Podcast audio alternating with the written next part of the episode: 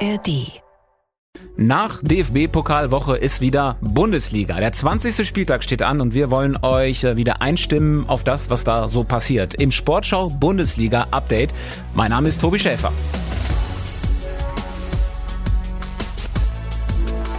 Herzlich willkommen, seid gegrüßt. Hier ist eure Vorschau aufs Wochenende. Wir besprechen wieder ein paar wichtige Themen und das mache ich natürlich nicht alleine. Bei mir ist aus dem Sportschau-Team Lisa Tellers. Hallo Lisa. Hallo zusammen.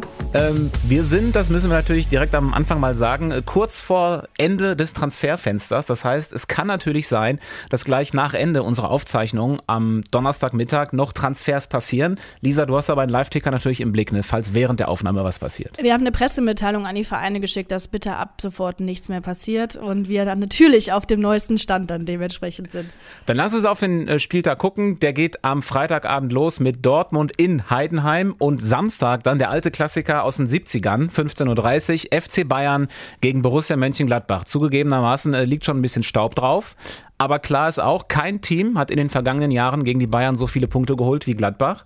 Und dann habe ich äh, zu dem Spiel noch die Zahl der Woche direkt mal äh, ausgespuckt von unserem Datencomputer. Das ist eine Zahl, die Gladbach-Fans Mut machen sollte. Und es ist die 0,2. Okay. ja, das ist äh, ein, du guckst schon ein bisschen äh, Fragen, das ist ein Harry Kane-Wert. Gladbach hatte nämlich von allen Bundesligisten Harry Kane am besten im Griff in der Hinrunde. Der hatte in der Hinrunde gegen Gladbach den geringsten X-Goals-Wert von allen Spielen, nämlich mit nur 0,2. Äh, Und wir haben auch euch in der Community mal gefragt, wie ihr die Chancen der Gladbacher einschätzt. Jetzt im Spiel gegen die Bayern haben wir euch im WhatsApp-Kanal der Sportschau gefragt, wird Gladbach nach dem Unentschieden gegen Leverkusen auch gegen die Bayern was holen? Und 61 Prozent, satte 61 Prozent sagen ja. Auch Zustimmung von dir, würdest du es auch sagen? Ja, weißt du, Tobi, das äh, Ding ist, das ist ja nicht nur im Bayern-Kopf, ähm, dieser, dieses Wort Angstgegner. Das haben offenbar auch die Fans alle schon ähm, auf der Pfanne. Deswegen ähm, haben die, glaube ich, auch so abgestimmt. Und ich stimme zu. Ich glaube, Gladbach holt mindestens einen Punkt. Und weißt du auch warum? Nein, weißt du, glaube ich nicht, was ich jetzt äh, sagen will. Ähm, Tobi, äh, Gladbach hat mittlerweile zwei Maskottchen. Jünter kennst du? Jünter kenne ich. Und weißt du wen noch? Christoph Kramer. Der turnt nämlich gerade überall rum, nur gefühlt am wenigsten auf dem Platz. Der ist quasi der Botschafter von Borussia Mönchengladbach im Moment. Äh, Und deswegen glaube ich, mit zwei Maskottchen können sie mindestens einen Punkt in, in München holen. Christoph Kramer spielt doch jetzt auch in seiner eigenen Liga. Also spielt er nicht, aber du weißt, was ich meine. In der Baller Wir League, wollen, ne? wir wollen diese fremde Liga nicht nennen. Äh, Ich finde, es gibt kein Team, das unkonstanter daherkommt als Gladbach und äh, das könnte ihnen bei den Bayern zum Verhängnis werden. Lass uns mal ähm, über den Meister reden. Bei den Bayern ist die Personaldecke sehr dünn. Jetzt fehlte sogar auch noch Thomas Tuchel mal beim Training wegen grippalem Infekt. Äh, Vielleicht war er auch mit Didi Hamann bei der Paartherapie, man weiß es nicht genau.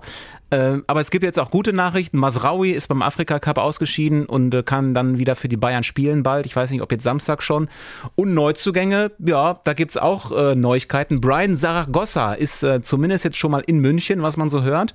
Der kommt äh, jetzt wohl schon vom FC Granada, ersetzt dann Kingsley Coman oder soll ihn ersetzen, ist 22 Jahre alt, spanischer Nationalspieler äh, für die Außenposition, hat in dieser Saison in La Liga äh, 21 Spiele gemacht und sechs Tore. Das ist ein Mann, mit dem kann man was anfangen, oder? Absolut, äh, gerade jetzt auch nach der Kingsley Coman-Verletzung definitiv ähm, gut, dass die Bayern da nochmal reagiert haben. Aber ich finde, anhand dessen, anhand dieser Transfers im Winter zeigt sich auch, dass die im Sommer halt einfach nicht gut gearbeitet haben bei den Münchnern und äh, dass die da echt was verpasst haben, ihren Kader irgendwie breit genug aufzustellen, weil es, es wirkt auf mich ja so ein bisschen. Ähm, ich will nicht sagen hilflos, aber nach Schnellschüssen, die da jetzt gemacht werden, ohne jetzt denen die Qualität abzusprechen. Auch ein Boyer von Galatasaray wird denen mit Sicherheit weiterhelfen. Aber irgendwie haben die dann doch ein bisschen Panik bekommen. Und ähm, trotzdem glaube ich, dass sie jetzt zumindest wieder ein bisschen besser aufgestellt sind, äh, um den Meisterschaftskampf dann auch einzuläuten. Ja, und sie stehen besser da als äh, in der letzten Saison zum jetzigen Zeitpunkt. Und ich glaube, jetzt äh, kommen sie in diesen Titelmodus. Aber äh, dazu später mehr. Leverkusen, der ärgste Konkurrent der Bayern, in der Tabelle noch vor den Bayern, spielt äh, parallel mit den Bayern Samstagnachmittag übrigens in Darmstadt. Und wir kommen zum Samstagabendspiel um 18.30 Uhr, Köln gegen Frankfurt. Ähm, aus Kölner Sicht muss einem immer mehr Angst und Bange werden, finde ich. Denn äh, die anderen im Keller, verstärken sich und Köln darf ja nicht, das ist bekannt. Mainz hat jetzt Amiri von Leverkusen geholt, einen Gangkampf von Frankfurt. In Darmstadt hat Julian Justwan als Neuer direkt schon getroffen. Und wenn man zum 1. FC Köln guckt, da liegen die Hoffnungen auf so jemandem wie dem 19-jährigen Justin Deal, der aber jetzt unter der Woche auch krank war. Also äh, das haben wir ja schon länger prognostiziert. Das wird eine ganz schwere Saison für den 1. FC Köln und jetzt gegen Frankfurt auch? Absolut. Also wie du schon sagst, ne, denen fehlen natürlich vorne auch die Stürmer. Jetzt äh, Alidu hat getroffen. Auch das ist ja dann so ein klassisches Beispiel. Den wollten sie eigentlich in Köln gar nicht mehr. Den, den hatten sie schon abgeschrieben. Jetzt müssen sie sich eben auf solche Leute verlassen, die dann irgendwie die Kölner da aus dem Schlamassel ziehen. Ähm, und sie müssen wahrscheinlich notgedrungen mit ihm jetzt auch verlängern, weil sie ja eben keine Transfers tätigen dürfen. Also das zeigt gerade so ein bisschen die Situation der Kölner. Und gegen Frankfurt wird es definitiv schwer. Ich habe dieses Spiel ähm, Frankfurt gegen Mainz geschaut. Ist ja ein ähnlicher Gegner, ist eine ähnliche Spielweise, die da ähm, jetzt auf die Frankfurter trifft.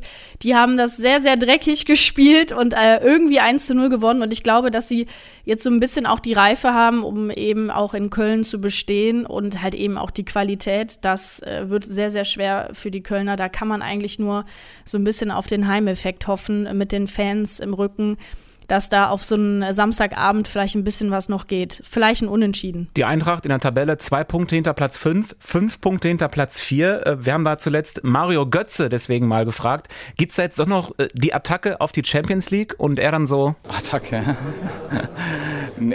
ich glaube, davon sind wir noch, noch ein Stück weit entfernt. Dafür sind es noch zu viele Spiele. Dafür haben wir noch zu viele schwere Aufgaben vor uns. Und ähm, wir tun gut daran, wie gesagt, unsere Punkte zu holen und, und dann zu gucken, was passiert.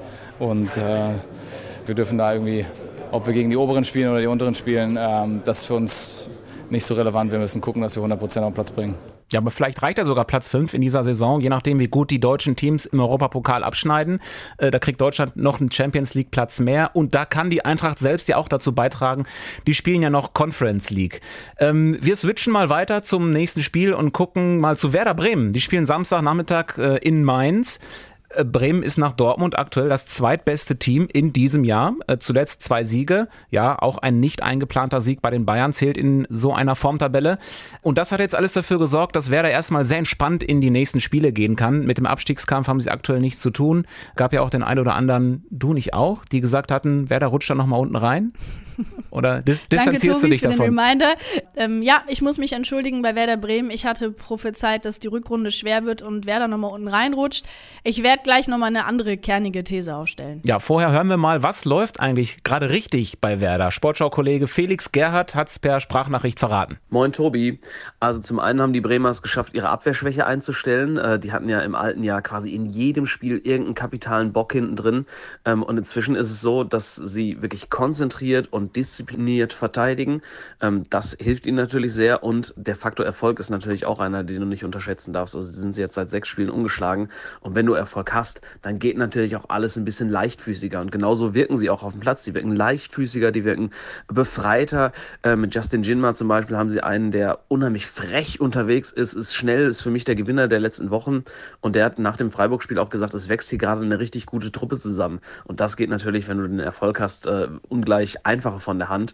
Und das müssen sie jetzt aber in den nächsten Spielen auch bestätigen. Sportschau-Reporter Felix Gerhard aus Bremen über Bremen. Äh, Bremen war übrigens offenbar an einer Laie von Mattis Tell vom FC Bayern interessiert, habe ich eben gelesen. Das wäre natürlich ein Kracher gewesen. Absolut. Aber es passiert nicht. Das, das glaubst du. Ich, ich glaube nicht, dass die Bayern jetzt nochmal jemanden abgeben werden. Deswegen ähm, gehe ich jetzt auch nicht mal davon aus. Aber ich finde es interessant, was Felix gesagt hat, ähm, dass die so eine Einheit jetzt auch geworden sind. Ich glaube ja, dass dieser kleine Streit zwischen Clemens Fritz und Leonardo Bittencourt auch so ein bisschen dafür gesorgt hat, dass sie sich gedacht haben, so, jetzt erst recht, jetzt zeigen wir es mal allen und irgendwie tatsächlich so ein bisschen enger zusammengerückt sind. Felix hat übrigens auch noch an einem anderen ganz fantastischen Podcast mitgewirkt. In dem geht es um die Double-Saison von Werder Bremen von 2004, also vor 20 Jahren war das. Da wird diese unglaubliche Saison nochmal nacherzählt. Der Podcast heißt Das Werder-Märchen 2004. Äh, dein Lieblingsspieler damals, kannst du dich überhaupt erinnern an die Zeit? Äh, ich war sieben, ähm, habe noch so schwache Erinnerungen. Äh, natürlich Ailton muss man natürlich ja. ähm, äh, auf der Pfanne haben, ne? Genau, damals Torschützenkönig und Fußballer des Jahres in Deutschland. Äh, er saß übrigens, und das ist lustig, äh, zum ersten Mal seit 2004 wieder bei einem Werder-Spiel in München auf der Tribüne und zack, gewinnt Werder da wieder. Also auch eher so ein bisschen äh, der Glücksbringer. Der Glücksbringer, also, das Maskottchen von Werder Bremen. das Werder-Märchen 2004 findet ihr überall da, wo es Podcasts gibt äh, und noch besser, einen Link dazu äh, findet ihr in den Show Notes. So geht's am schnellsten. So, nächste Partie, eine wollen wir noch besprechen. Leipzig ähm, am Sonntag gegen Union Berlin. Leipzig ist in einer kleinen Krise. In diesem Jahr drei Spiele, drei Niederlagen. Marco Rose schon ein bisschen unter Druck, der Trainer. Manche sagen, äh, ist vielleicht sogar jetzt schon Endspiel. Unser Reporter in Leipzig, Thomas Kunze, der hat uns das mal in einer Sprachnachricht ein bisschen sortiert. Lisa, Tobi, Kuckuck und liebe Grüße aus Leipzig erstmal. Ähm, es gibt auf der Bullenwiese keine Endzeitstimmung und es gibt auch kein Endspiel für Marco Rose, das steht schon mal fest. Aber eins ist eben auch klar, drei Niederlagen in Folge, sowas war und ist nun mal nicht vorgesehen im Kosmos der Roten Bullen und deswegen kommt dem Spiel gegen Union am Ende dann doch deutlich mehr Bedeutung zu, als sie zugeben wollen in Leipzig. Das hat man auch in den Trainingseinheiten gesehen. Marco Rose hat da extrem viel gecoacht, sehr viel unterbrochen und noch mehr Einzelgespräche geführt, weil die Dinge eben nicht funktioniert haben, zuletzt gegen Stuttgart.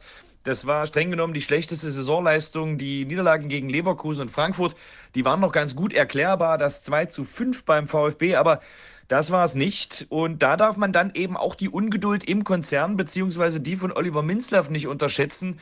Da kann man mal höflich nachfragen bei Jesse Marsch oder Domenico Tedesco, die nach sechs beziehungsweise neun Monaten gehen mussten nach Niederlagen. Marco Rose hat äh, ganz sicher mehr Kredit als die beiden zusammen, aber zu sehr darf er eben auch nicht in den Dispo rutschen und deswegen wäre es am Kotterweg für alle Beteiligten das Beste, wenn sich der Trend schnellstmöglich ändert. Heißt also am Ende äh, ein schöner Heimsieg gegen Union am Sonntagabend. Sagte Thomas Kunze über RB Leipzig. Was haben wir sonst noch am 20. Spieltag? Freiburg gegen Stuttgart, äh, keine uninteressante Partie und da müssen wir sagen, der VfB hat Moderhut zurück in die Bundesliga geholt, ausgeliehen. Dafür hat sich Sagadu schwer am Knie verletzt. Dann haben wir noch die Partie Bochum-Augsburg und Wolfsburg mit Neuzugang Kevin Behrens spielt gegen Hoffenheim. Und von uns beiden gibt's dann jetzt zum Schluss dieser Episode noch wie gewohnt das äh, Thesentrippel. Drei kurze Prognosen zum Wochenende und Lisa darf anfangen. So, ich habe es ja schon angedeutet, mit zwei Maskottchen im Gepäck äh, holt Gladbach mindestens einen Punkt äh, in München. Und ich halte dagegen und sage, die Bayern kommen trotz der vielen Ausfälle jetzt so langsam in den Titelmodus. Obwohl Gladbach Bayern kann, gewinnen die Münchner und äh, können dann nächste Woche an Leverkusen vorbeiziehen. Und du darfst nochmal. Und dann kommt jetzt noch meine kernige These, die ich eben schon mal angeteasert habe. Ich entschuldige mich nochmal bei allen Werder-Fans. Ich sage, Werder Bremen räumt das Feld jetzt von hinten auf. Die Siegesserie geht erstmal weiter. Und ähm, sie werden zumindest mal an internationalen Plätzen anklopfen. Und damit sind wir beiden durch für heute. Vielen Dank, Lisa. Danke dir. Am Wochenende gibt's äh, wie immer alle Spiele der ersten und zweiten Liga live in der Sportshow-App und Sonntag wieder das Bundesliga-Update. Wir hören uns.